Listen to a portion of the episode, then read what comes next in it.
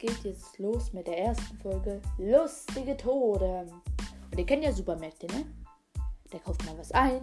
Da gibt es aber auch die Menschen, die einfach mal Lebensmittel aus der Mülltonne stehen. Das hat ein 28-Jähriger in Washington auch mal gemacht. Das Problem ist, der ist ja nicht mehr rausgekommen. Tja, der wird dann circa acht Stunden später in der Haltung tot gefunden.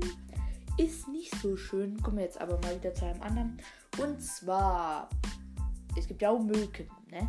Irgendwo muss ja der ganze Kleiderratsch, den man immer braucht, auch hin. Da gibt es aber auch Leute, die das absuchen. Das war auch einer so. Das war aber auch so einer. Er dachte, er findet ein Edelstahlrohr. Wollte es natürlich mitnehmen, irgendwie verkaufen. Hat er, kam dann in der nächsten Nacht mit der Zange. War bloß, dass es kein, war bloß blöd, dass es kein Edelrohr irgendwie war, sondern eine 11.000 Volt Stromleitung. Ich glaube, das war dann das Ende eines wertvollen Sammellebens. Kurze Schweigeminute. Und dann gab es noch eine Italienerin.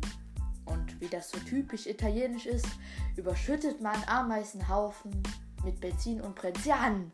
Das war nämlich ihr Freizeithobby. Ja, eines Tages hatte sie die grandiose Idee, eine Kippe anzumachen. Und, und wie das so passieren muss, wenn man diese grandiose Idee macht, ist etwas Benzin auf die Kippe gefallen. Das war dann das Ende, was sie den Ameisen in den Hals gewünscht hätte.